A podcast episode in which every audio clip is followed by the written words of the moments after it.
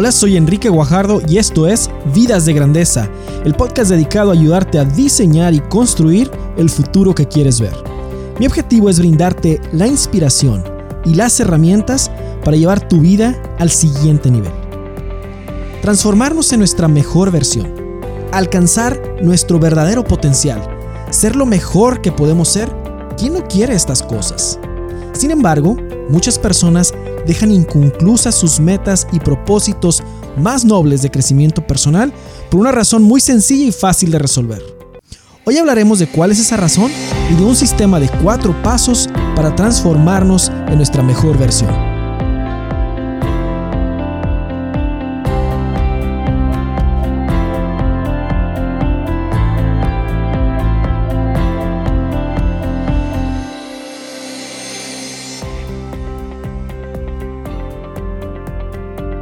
Te doy la bienvenida a este episodio número 73 de Vidas de Grandeza, en donde en cada episodio hablamos acerca de crecimiento personal, de transformación personal, de cómo vivir cada día con mayor propósito y pasión. No puedo creer que ya vayamos en el episodio número 73, ya casi nos falta nada para llegar al episodio número 100, se va a llegar en un abrir y cerrar de ojos y esa va a ser un vamos a decir, como se dice en inglés, un milestone importante al cual, al cual quiero llegar al episodio número 100. Y pues bueno, hablando de metas, estamos en el segundo cuarto del 2020, ¿sí? Del el segundo cuarto comenzó en abril y pues ya llevamos que cuatro meses, ya se está acabando, ya vamos a mediados de abril, cuatro meses de, de este año. La pregunta es, ¿cómo, ¿cómo vas con tus metas, con tus hábitos? Con tus proyectos personales, los cuales este, decidiste comenzar este año, o los que ya llevas eh, en progreso desde el año pasado. ¿Cómo vas con esos proyectos y con esas metas? Bueno, pues en cada episodio de Vidas de Grandeza es una oportunidad que tenemos para poder crecer, eh, poder tener herramientas, inspiración, para poder llevar y hacer realidad ese plan de vida que tienes, esa misión y esa visión que quieres hacer realidad, ese futuro que quieres construir. Eh, y pues aquí es lo que hacemos, diseñar y construir el futuro que queremos ver. Y pues en este episodio no va a ser la excepción. Vamos a hablar de un tema muy interesante y pues ahorita muchas personas están viviendo rutinas de vida diferentes. Estamos viviendo rutinas de vida algo diferentes, distintas, como ya hemos visto en otros capítulos y estando principalmente en casa, ¿sí? Principalmente en casa. Y un podcast eh, la semana pasada estaba hablando con un buen amigo acerca de esto.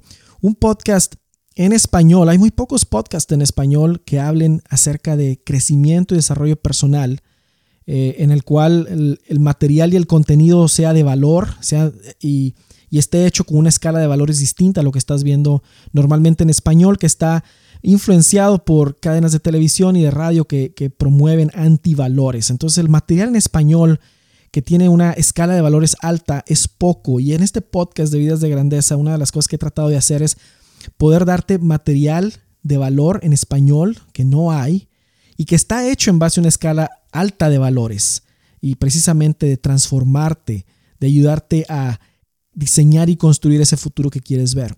Y estando en casa principalmente, que, es la realidad ahorita de muchas personas alrededor del mundo, brinda una oportunidad excepcional excepcional para enfocarse en el crecimiento personal. Y hoy, como lo decía al inicio, vamos a hablar de un sistema de transformación, un sistema de transformación personal muy sencillo, yo tengo mucho tiempo de conocerlo, es sencillo pero es muy poderoso, en realidad se ha utilizado desde los años 50 y pues te va a sorprender lo fácil que es y vamos a hablar de, esos cuatro pasos. Lo, llamo yo el 1, 2, 3, 4 hacia tu mejor versión. Así es como lo llamo. Vamos a hablar de ese sistema 1, 2, 3, 4 hacia tu mejor versión.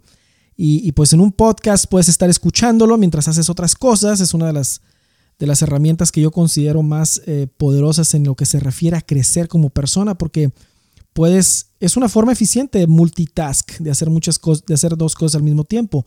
Para otras cosas no recomiendo hacer multitask, pero cuando estás escuchando material, estás escuchando algo, mientras haces otra cosa que no requiera tanto de tanta concentración, pues es un muy buen complemento, es una muy buena combinación. Bueno, pues antes de iniciar, el episodio de hoy, como lo hacemos en cada episodio, vamos a hablar de la cita con la que vamos a arrancar el tema de hoy. La cita de esta semana viene de un escritor llamado Ernest Hemingway y la cita dice así, no hay nada de noble en ser superior a los demás. La verdadera nobleza está en, su, este, está en ser superior a tu versión anterior. Lo voy a repetir. No hay nada de noble en ser superior a los demás. La verdadera nobleza está en ser superior a tu versión anterior. ¿Ok? Muy buena cita, muy buen principio, porque de eso se trata el crecimiento personal. El crecimiento personal no se trata de ser mejor que los demás, no se trata de una competencia de ver quién es mejor persona. Tampoco se trata de un ejercicio de egoísmo. Muchos se confunden, piensan que el crecimiento personal es egoísta, piensan que el desarrollo personal es, está separado de, la espiritualidad, piensan que está separado de, eh, del plan de Dios, por ejemplo, para sus vidas. Esto, esto no es cierto. El desarrollo personal, ¿sí?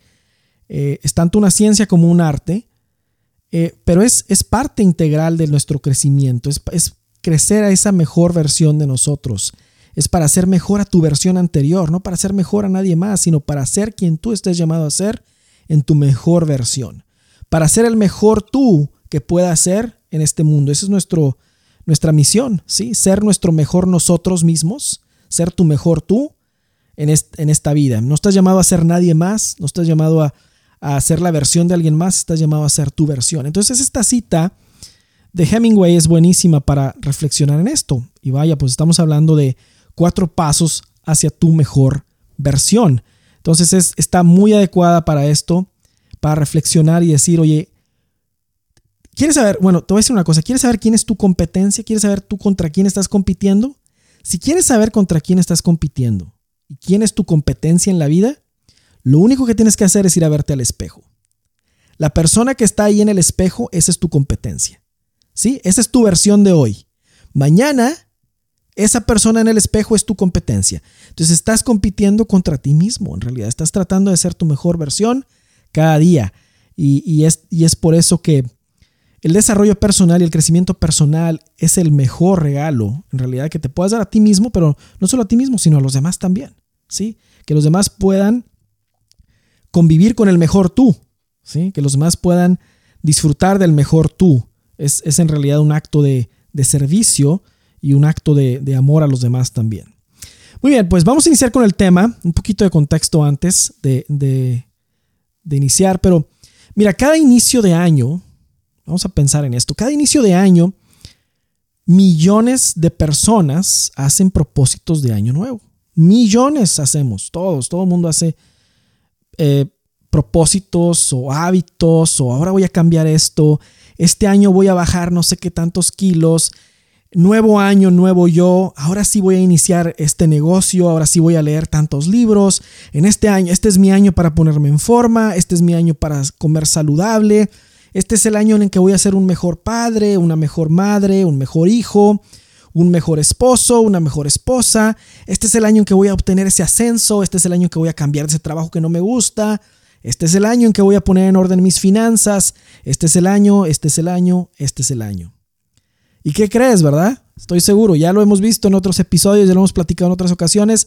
Para la tercera semana del primer mes del año, esos extraordinarios propósitos pasaron a la historia. ¿Sí? Pasaron a la historia. Eh, el hecho de que ahorita muchos gimnasios estén cerrados no, no es un problema para los gimnasios porque su mejor ingreso lo hicieron en los primeros tres semanas del año. Sí, ya después la gente ya no va y las membresías están pagadas para el resto del año. La gente no va, deja de ir, pero deja pagar las membresías. Es el mejor momento de un gimnasio. Son las primeras tres semanas porque a la cuarta semana todo el mundo ya tiró la toalla, como se dice. Strava, que es una aplicación que ayuda, es una app de, Apple o de Android, que ayuda a los atletas a medir su progreso en determinadas disciplinas como el deporte, como atletismo, correr y todo, pues tiene esa base de datos, porque tiene esa app que todo el mundo descarga, entonces todo el mundo está ahí este, poniendo sus rutinas de ejercicio o está poniendo sus metas, etc. Y pues esta app se llena al inicio del año. Tiene casi 800 millones de usuarios ¿Sí? 800 millones de usuarios casi. Imagínate. Imagínate, 800 millones de usuarios. Es una base de datos muy buena. Y en el 2019 lanzó un estudio para determinar el día exacto, el día exacto en que las personas tiran la toalla en sus propósitos de año nuevo. Y con 800 millones de usuarios, ese día, en promedio, ¿qué, qué día crees que es? ¿Sí? Enero 19. Enero 19 la mayor parte de, las personas ya para ese momento había dejado de ingresar datos a la, aplicación o de seguir su rutina. Claro que puede haber muchos otros factores ahí confundidos en la mezcla, pero, pero realmente el mayor, el más grande que se cree que es, es que la gente simplemente dejó de usar la aplicación, ¿verdad? Por otro lado, un estudio hecho por la Universidad de Scranton concluyó que solo el 8% de las personas, fíjate, el 8% de las personas cumplen sus propósitos de año nuevo, mientras que el 82% restante pues los deja. ¿sí? Dos estadísticas interesantes y este no es, hoy, hoy no es primero de enero, entonces ¿por qué estamos hablando de propósitos de año nuevo? ¿Por qué estamos hablando de inicio del año? Bueno, pues porque realmente no hay un momento para iniciar un propósito o una meta o un hábito o ser mejor persona. No hay un día, no hay un momento. Este, yo he llegado a la conclusión de que los propósitos de año nuevo simplemente no sirven para nada. Y no soy el único que ha llegado a esa conclusión, hay muchos expertos en el tema que lo han hecho. Y yo no he conocido, la verdad, a nadie que me diga, uy, debido a este propósito de año he logrado tal o cual cosa, ¿no?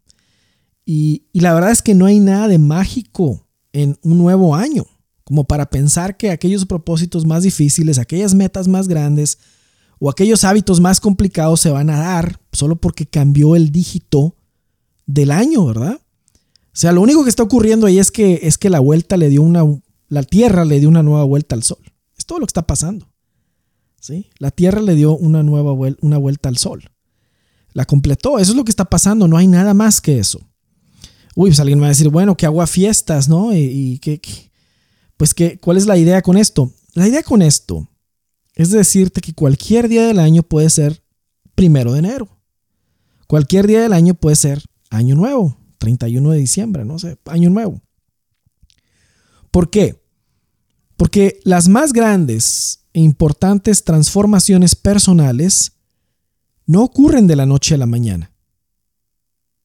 Ocurren en pequeños incrementos sistemáticos.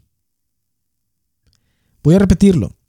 Las más grandes e importantes transformaciones personales no ocurren de la noche a la mañana. Ocurren poco a poco en incrementos sistemáticos. Estamos hablando aquí la palabra sistema.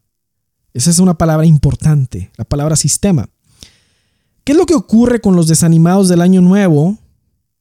Que después de la tercera o cuarta semana de estar trabajando en un hábito, en una meta, ¿Qué es lo que les pasa? ¿Por qué se desaniman? ¿Por qué, por qué tiramos la toalla al tercer o cuarto semana? ¿Por qué no seguimos todo el año, luego el año que entra, el año que entra y el año que entra? Lo que sucede es que no ven el progreso que esperaban. Y nos pasa a todos. No vemos el progreso que esperamos. Y aquí es donde nuestras expectativas nos juegan en contra de nuestro crecimiento. Y quiero hablar de un tema interesante porque ¿Cómo mides el progreso? Vamos a decir que alguien, voy a poner este ejemplo porque todo el mundo lo entendemos, no, este no es un programa de, fitness, ¿verdad? De, bajar de peso y de comer saludable, no es eso, pero es un ejemplo que todo el mundo entiende, ¿no? Todo el mundo entendemos. Entonces, vamos a decir que el propósito de una persona de el año, de este año fue bajar tantos kilos de peso para ponerse en forma, ¿sí? Entonces a la tercera semana pues va, su sistema para medir su progreso es la báscula. Todo el mundo sabemos, eso es claro, ¿verdad? Es bien obvio, ¿no? El sistema para medir el progreso hacia la meta de bajar de peso, pues es la báscula, ¿sí? Y, en kilogramos o en libras, ¿verdad? Y está puesta aquí la báscula y está puesta bien nivelada aquí en el, en el piso, en el, el del vestidor o del, o del baño, no sé, donde la tengas en tu cuarto y ahí está y fielmente la gente va y se pesa.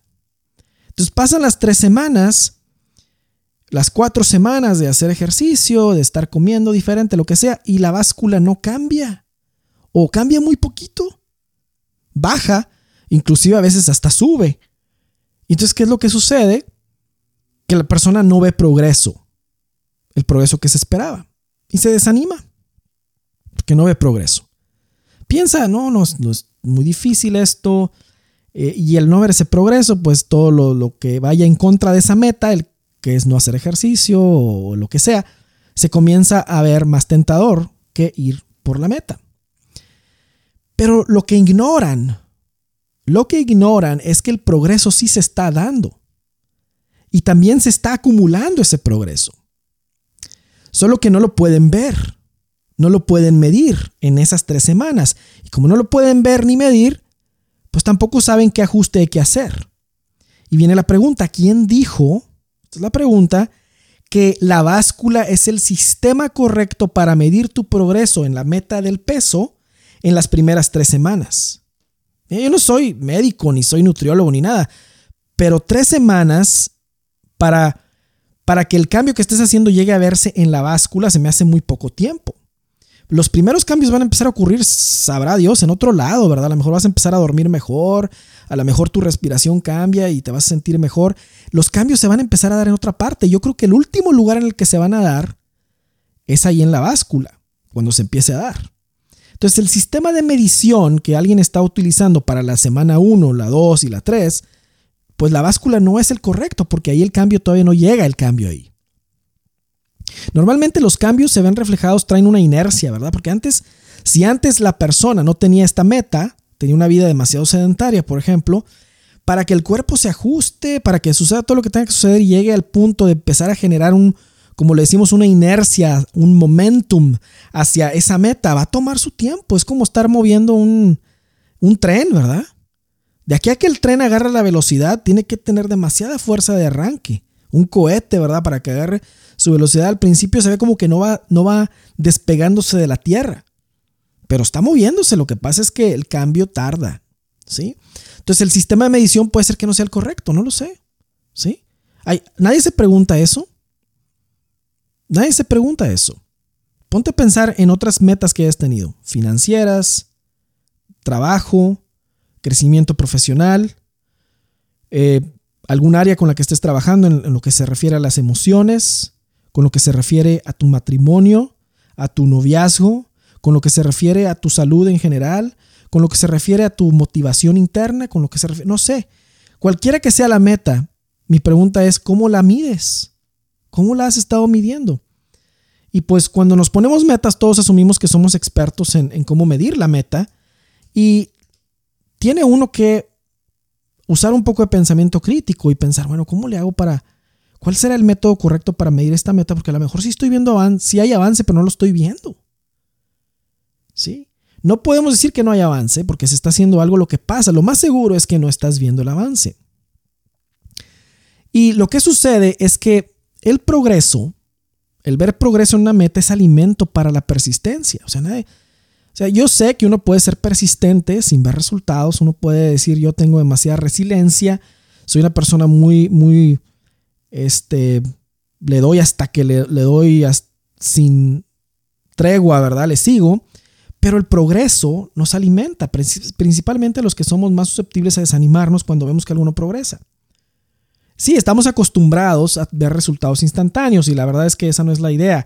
Si tú quieres ver resultados instantáneos en algo, pues vas a tener que estar cambiando de meta cada vez que no veas resultados de manera instantánea. Pero los resultados sí se dan y se dan rápido. Lo que pasa es que se dan en lugares diferentes que hay que uno, uno tiene que aprender a medir. ¿Sí? Como te digo, cuando alguien hace ejercicio, nadie me puede negar que al, después de hacer ejercicio te sientes mejor que antes de hacerlo. Ese es un indicador. Te empiezas a sentir bien. De nuevo, pongo ese ejemplo porque todos lo entendemos, pero hay muchas otras metas de las que podríamos estar hablando que generan ese cambio inmediatamente. ¿Sí? Si tu meta, por ejemplo, es convivir más con tus hijos, no me vas a decir que después de hacerlo dos o tres veces te sientes peor que antes. No. Lo que pasa es que ahí está el indicador. El indicador lo, estás midiendo tal vez de otra manera. Sí, a lo mejor dijiste, no, pues yo quiero convivir con mi hijo, con mi hija más veces para ver si ellos tienen un cambio también en su comportamiento hacia mí. Tal vez esa fue la, razón de iniciar la meta. ¿Qué es la respuesta a eso? Bueno, cambio sí está, va a haber, pero no va a ser tan rápido. A lo mejor lo tienes que medir de otra manera. ¿Cómo se sienten los dos al tener esa convivencia? Sí, no sé, debe haber otros indicadores que uno tiene que cuestionarse y tiene que identificar antes de dar, darse por vencido en la meta. ¿Ok? Bueno, pues vamos a hablar, te voy a hablar de este sistema que vamos a utilizar, que te voy a proponer. Y este sistema yo lo he visto aplicado en empresas enormes, con equipos de trabajo enormes, ¿verdad? Que quieren llegar a metas. Imagínate, si es difícil llegar a metas de manera individual, imagínate cómo es tener un grupo de personas grandísimo en una empresa, ¿verdad? Para tratar de llegar a una meta común. Necesitas herramientas. Y hay herramientas que se han utilizado para equipos de trabajo que son demasiado útiles en equipos grandes. Imagínate qué más útiles van a ser en manera individual. Y esa es la herramienta que te voy a presentar el día de hoy. Eh, es, es evidente, ¿verdad? Que los que tienen un, un sistema para lograr sus metas, ya sea desde equipos de trabajo hasta individuos, empresas e, o, equipos, quienes tienen un sistema son los que terminan logrando las metas que se proponen o, haciendo realidad la, la visión que tienen enfrente. Y los que no las tienen, ese sistema, son los que terminan no alcanzando sus metas y objetivos, porque poder diseñar y construir el futuro que quieres ver no sucede así por la casualidad, sucede por, por diseño, sucede por estrategia. Y muchas veces tenemos mucha estrategia para muchas cosas, pero no para lo que verdaderamente importa. Decía Ralph Waldo Emerson, que es uno de los primeros que empezó a cuestionarse sobre cómo es la mejor manera de vivir en, en la época moderna, ¿no? Dice, la única persona que estás destinado a convertirte es la persona que tú decidas ser. La única persona que estás destinado a convertirte es la persona que tú decidas ser. Porque nos construimos a nosotros mismos. ¿Sí? Fíjate cómo trabaja, cómo trabaja la naturaleza, cómo trabaja el mundo. Cuando las cosas las dejamos a su propio curso, pues tienen resultados aleatorios, random, como decimos en inglés. Pero cuando uno pone un sistema de control para algo, uno puede ver un resultado o puede tener las mejores posibilidades de tener un resultado específico. ¿Sí? Por eso es que es tan importante, tan importante tener un plan para crecer, tener un plan de desarrollo personal. Porque nada sucede así nada más. ¿Sí? Llega, me sorprende mucho cómo la gente pues tiene mucha estrategia para ir a comprar, por ejemplo, la despensa. Tienes estrategias, es tu lista de la despensa, quieres saber en qué pasillos están, cuánto cuesta, cuánto me voy a gastar. Genial, eso está padrísimo, está genial tener esa estrategia.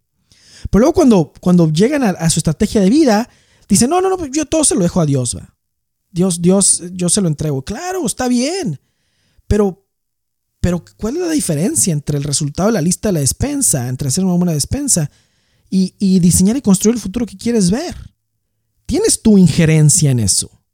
Así como tienes injerencia en en la despensa, ¿verdad? Así como tienes injerencia en planificar tu día, así como tienes injerencia en qué vas a comer. Si no te gusta lo que estás comiendo, ¿a quién tienes que ir a pedirle cuentas cuando no te gusta tu platillo?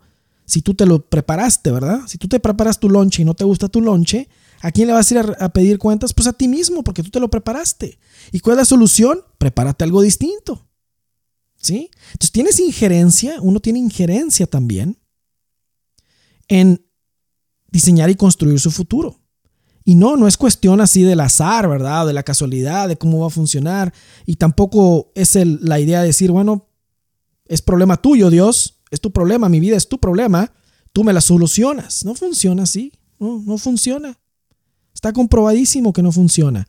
No le puedes delegar a, tu jefe lo que él te delegó a ti. ¿Sí? Es tu trabajo, es tu vida. Tú la administras y rindes cuentas a quien te la dio, pero quien administra tu vida eres tú. Entonces, mucha gente pone más estrategia en las compras navideñas o en las vacaciones o en la despensa o no sé qué, en su vida, ¿no? Y ese es un cambio que, hay que hacer y por eso hay métodos y sistemas para hacerlo.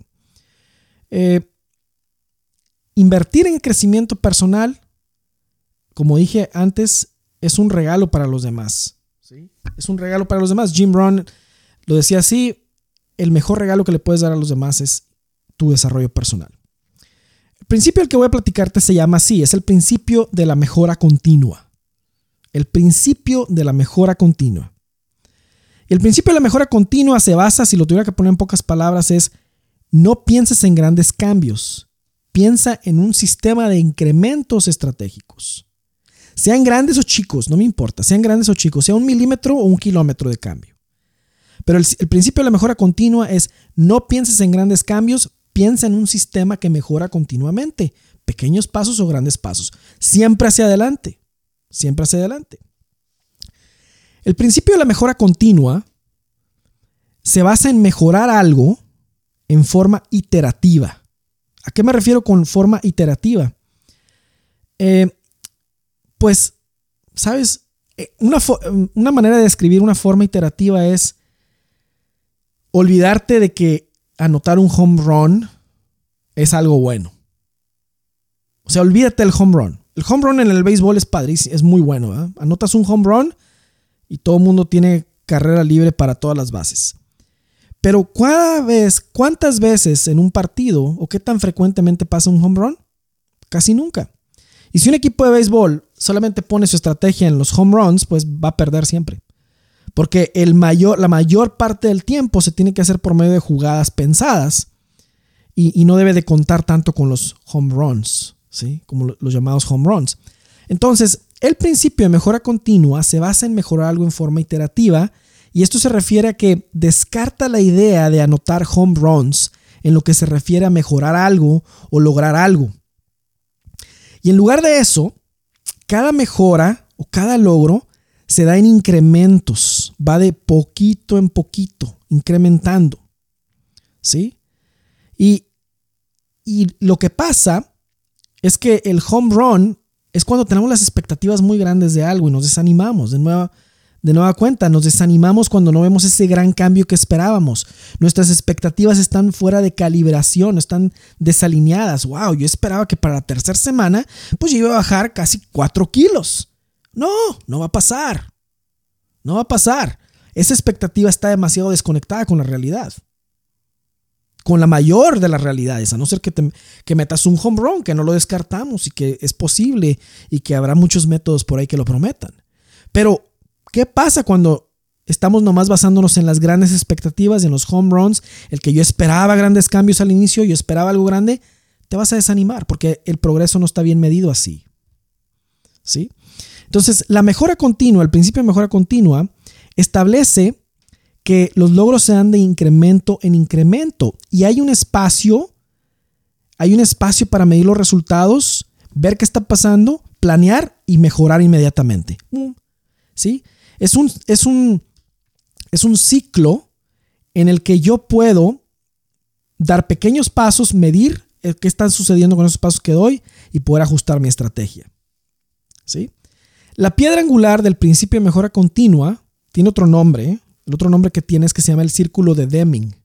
Círculo de Deming. ¿Sí? Y, este, y fue creado por Edward Deming, que es pionero de los sistemas de calidad y fue el principal promotor de este concepto.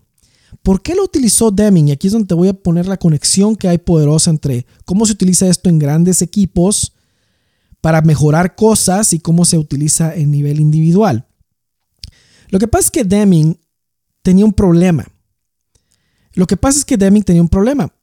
Cuando veía él un proceso, vamos a decir el proceso para fabricar, vamos a ver el proceso de una pastelería, por ejemplo, para fabricar un pastel, él decía, bueno, ¿cómo voy a poder medir la mejora en un proceso? ¿Cómo voy a poder medir las mejoras? Si me espero hasta el final del proceso, cuando el pastel ya está terminado, es demasiado tarde me van a salir los pasteles mal y no voy a tener la oportunidad de hacer un cambio, una mejora, cuando es necesario hacerlo. Entonces, si me espero a medir el progreso hasta el final, es demasiado tarde. Ahora imagínate en, un proceso, en procesos más grandes, ¿verdad? Más complicados. Si te esperas al final del proceso para hacer, para medir el cambio, es demasiado tarde. Si te esperas hasta las 3 o 4 semanas para ver si bajaste los 4 o 5 kilos, es muy tarde. ¿Sí? Entonces tienes que tener un sistema para poder estar monitoreando más frecuentemente. Entonces lo que Deming hizo es, ¿cómo le puedo hacer para sacar muestras de lo que está pasando a lo largo de ese proceso y darme cuenta de si hay algo que pueda corregir inmediatamente y ver otra vez y ver si eso está, está causando una mejora o no. Y así no me espero hasta el final, porque al final ya sé que es demasiado tarde. Entonces él lo que trató de hacer con este ciclo es que para lo utilizó para que en cualquier proceso, cualquier proceso, estemos hablando de un proceso industrial o de un proceso de una oficina o el proceso en tu casa o un proceso personal, ¿sí? Para que pueda, pueda hacer mejoras en la marcha y no esperar a que el proceso termine o que inicie otro. ¿Sí? Y este es nuestro caso. No es necesario esperar mucho tiempo para ver si una meta funciona o no. Y no es decir, bueno, como tanto tiempo he estado haciendo esto, entonces el cambio va a ser muy grande. No voy a esperar al año que termina, ¿verdad? No voy a esperar hasta que comience otro año para ver si esto funciona o no. Entonces, Deming utilizó este sistema de mejora continua que tiene cuatro pasos para resolver el mismo problema que estamos tratando de resolver nosotros. Y el mismo problema que tienen muchas personas a nivel individual con las metas de cada año nuevo, con los hábitos y en general con su vida. El problema que Deming veía es que cuando una meta es muy grande un proceso es muy largo, no hay oportunidad de mejorar hasta que ya es demasiado tarde y no hay una forma de medir el progreso y de motivar el progreso. ¿Sí? También lo hizo en base a la comprensión de que mejorar algo continuamente es mucho mejor que hacerlo de vez en cuando. Y que es mejor medir el progreso en pequeño que medirlo en grande. Porque en grande puede que sea imperceptible el cambio. O más bien, lo que, lo que trató de hacer es ver cómo seleccionar el sistema de medición adecuado para lo que quiero, estoy midiendo en ese momento. Aquí va. El ciclo de mejora continua de Deming tiene cuatro pasos y aquí va el 1, 2, 3, 4. El primero es planificar. El segundo es hacer. El tercero es verificar. Y el cuarto es actuar. Cuatro pasos. Primero, planificar. Segundo, hacer. Tercero, verificar. Cuatro, actuar. Míralo, míralo como una rueda a la que le das vueltas. ¿Sí? Cuando hablamos de plan de vida, estamos cubriendo planificar. Cuando hablamos de hacer una estrategia de vida, un plan de vida para crecer en un área específico, va a decir que tú tienes un plan para crecer profesionalmente y tienes ciertos pasos que tienes que cumplir o ciertos hábitos que tienes que llevar. Ese es tu plan, ahí está tu plan. Luego lo tienes que ejecutar, pasamos a hacer, ejecutas el plan, empiezas a ejecutarlo. Pero en vez de dejarlo ahí ejecutando y viendo a ver qué pasa, aquí es donde está la diferencia, vas a verificar, vas a empezar a verificar, a ver, esta semana, este cambio que hice, ¿qué resultados me dio? O esta segunda semana, este, hace dos semanas que empecé esto o que implementé este cambio, ¿qué resultados me dio? Hice este cambio en mi manera de presentar mi trabajo, hice este cambio en mi forma de búsqueda, hice este cambio en mi producto, ¿qué beneficios me está dando? ¿Cómo está, cómo está mejorando algo? ¿Sí? Entonces, empieza a sacar muestras de lo que está pasando. El de las tres semanas que no bajó los cuatro kilos, la pregunta es, bueno, en la primera semana, ¿qué cambio sentiste? ¿Qué viste que mejoró? ¿Duermes mejor? ¿Sí? ¿Tu respiración mejoró? ¿Te sientes más vivo? ¿Te sientes más sano? ¿Te sientes más dinámico? Ahí es donde está lo, de la medición. Ahora, si en la primera semana no vi ningún cambio, ¿qué quiere decir? ¿Qué, ¿Qué ajuste debo hacer? Y eso me lleva al cuarto punto, que es actuar. Después de que verificas, el paso uno dijimos es planificar, el segundo paso es hacer. El tercero es verificar. Saqué datos para ver cómo voy. Y el cuarto es actuar en base a los datos que estoy percibiendo. ¿Sí? Cuatro pasos. Ese es el 1, 2, 3, 4 de tu mejor versión. Planificar, hacer, verificar, actuar. Planificar, hacer, verificar, actuar. Cuatro pasos. El crítico y el que hace que las personas sean continuas y constantes y se empiecen a emocionar por sus metas es el paso número 3, el de verificar. ¿Por qué? Porque ahora voy a, voy a ir por datos de lo que estoy haciendo. Y como ya tengo datos y empiezo a medirlos, me empiezo a emocionar porque empiezo a ver cómo estoy avanzando en mi meta. Y me doy cuenta el que desde la primera semana a lo mejor pude haber investigado, el de los 4 kilos o 5 kilos que dijimos de la primera semana, por dicho, ¿sabes qué? Si me pongo a investigar cuánto se tarda en hacer el efecto de ejercicio en mi cuerpo en una báscula, me voy a dar cuenta que me voy a tardar. A lo mejor voy a necesitar empezar a revisar la báscula tiempo más tarde. ¿Sí? Volviendo, usando ese ejemplo que todos comprendemos. Pero aplica a cualquier otra cosa que estés haciendo, a cualquier otra meta que quieras lograr. ¿Sí? En tus finanzas, por ejemplo, si te has tenido una meta de ahorro para este año, pues tienes que estar midiendo ese ahorro. Sea cual sea la meta, hay que medirla. ¿Cada cuándo la vas a medir? ¿Cada semana? ¿Cada dos semanas? ¿Cada tres semanas? ¿Cada mes? ¿Cómo la vas a medir? ¿Qué significa éxito en, esa, en ese mes? ¿Qué significa éxito en esa semana? ¿Qué significa éxito en esas dos semanas? ¿Te fijas? Estamos buscando éxito, grande o chico, no importa, pero estamos buscando éxito en esa meta. Y eso, a la hora de verificar, en el punto número tres, empieza a alimentarte la motivación porque dices, oh, ya avancé. Un milímetro es avance, se celebra. Un metro es avance, se celebra. Un kilómetro es avance, se celebra. No importa. El principio de mejora continua dice, mejoras lo que sea, pero mejoraste. Oye, pero ¿por qué mejoré tan poquito nada más? Ok, saca los datos, mídelo. Y ahí es donde te empieza a cuestionar, ¿qué cambio? ¿Sí? ¿Qué modifico? ¿Qué ajuste hago? Entonces haces el ajuste y luego vuelves a medir. Y eso te mantiene involucrado en tu meta. No como el que a las dos, tres semanas, uy, no vi el cambio, no, hombre, esto no ha de servir, bye. No, porque así nos pasan todos nuestros otros hábitos o nuestras otras metas. Las echamos a la basura porque no cumplimos con nuestras expectativas y luego nos echamos la culpa a nosotros y decimos, es que yo no lo no puedo, no sirvo para esto, me desanimo, es muy difícil, no tengo lo necesario. Todo eso es una lucha de expectativas. Lo que pasa es que esperabas demasiado. Y no quiere decir que no debas esperar demasiado, pero si empiezas en poco, se va acumulando y se va haciendo grande el cambio. Que es otro principio diferente al que ya hemos hablado, que se llama el principio del efecto compuesto. Entonces, ¿cuál es el 1, 2, 3, 4 de tu mejor versión? Planificar, hacer, verificar, actuar. Planificar, hago mi plan. En hacer, ejecuto mi plan. En verificar, selecciono el sistema con el que voy a medir mi meta o mi hábito, el sistema correcto. Y en el cuarto, actúo en base a los aprendizajes que vi a la hora de medir y le vuelvo a dar la vuelta al ciclo. ¿Te das cuenta? Es un ciclo, vuelve a empezar otra vez. Y así continúa y continúa y continúa y continúa. Oye, pues ¿cuándo voy a acabar? Bueno, ¿Por qué quieres acabar? Vamos a decir, bueno, mi meta era generar más ahorro este año. ¿Y por qué vas a terminar? ¿Por qué no continúas mejorando? Y a lo mejor ese sistema de mejora continua no te lleva necesariamente a ahorrar más y más y más cada vez, sino te lleva a pensar, bueno, ¿y ahora cómo puedo hacer para generar más ingreso? ¿Ahora cómo puedo hacer para distribuir mejor mi presupuesto? Ahora, y entonces el sistema sigue mejorando porque eso es una mejora continua. Sí, no acabas hasta que acabas, pero es muy pronto, un año, decir, ¿quién dijo que un año era suficiente para cumplir una meta? Tal vez para cumplir una meta se requiere medio año, tal vez se requiere dos años, tal vez se requiere un cuarto de año. Ese sistema, esa medición tú la tienes que definir. Pero otra vez, vamos luchando contra expectativas. Los que tienen expectativas muy grandes de algo porque me va a costar mucho trabajo y quiero ver el cambio, lo quiero ver rápido, se van a desanimar muy pronto. Porque normalmente la mayor parte de las metas son maratones que hay que continuar. No se acaba, ¿sí? No se acaba. O la meta cambia, no lo sé. Pero el punto aquí es tener la expectativa correcta.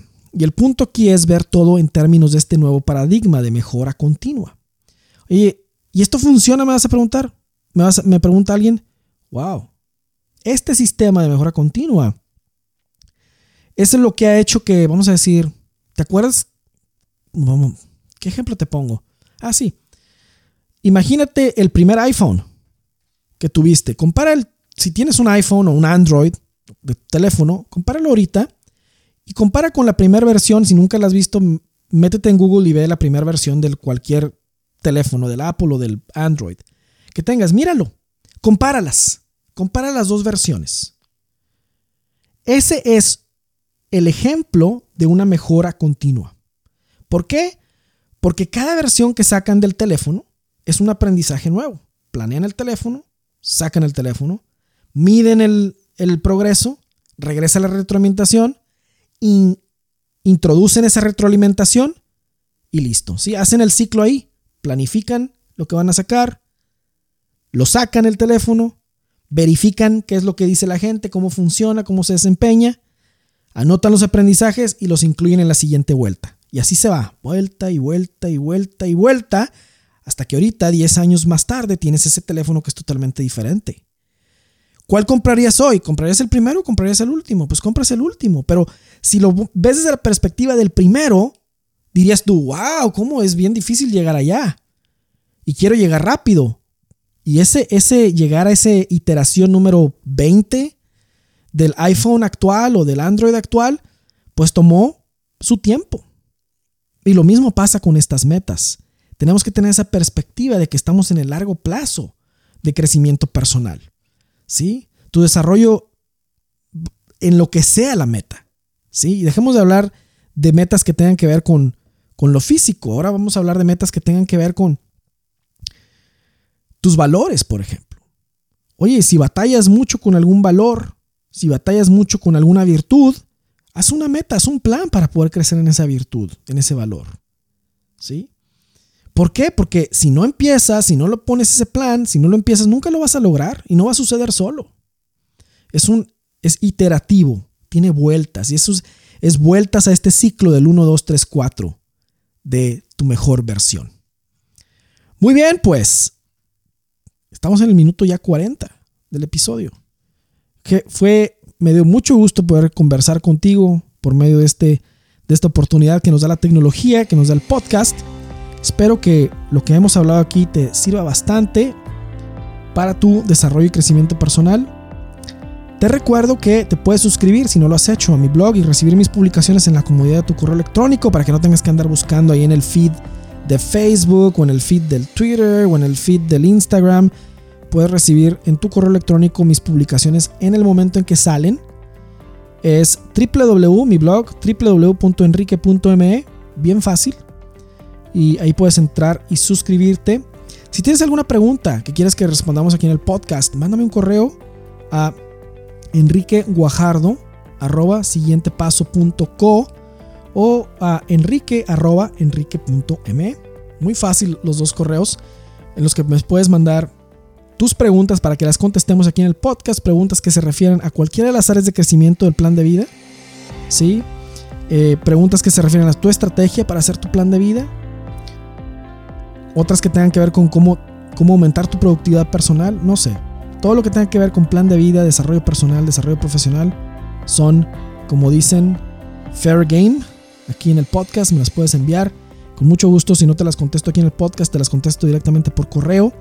Si ya tienes establecido un plan de vida y necesitas una revisión rápida, que alguien te diga, hey, vas por buen camino, que te diga, vas bien, o hazle un ajuste u otro acá, mándame un correo también. Sí, con mucho gusto, me encanta este tema del desarrollo y crecimiento personal, de la estrategia, de administrar vidas, de administrar tu vida, ¿verdad? Que tú la puedas administrar tu vida. Este, me encanta ese tema, mándame un correo y aquí estaré con mucho gusto respondiéndotelo. Muy bien. Pues espero que tengas un fin de semana extraordinario y que la nueva semana, la siguiente semana también sea igual de extraordinario. Hasta la próxima.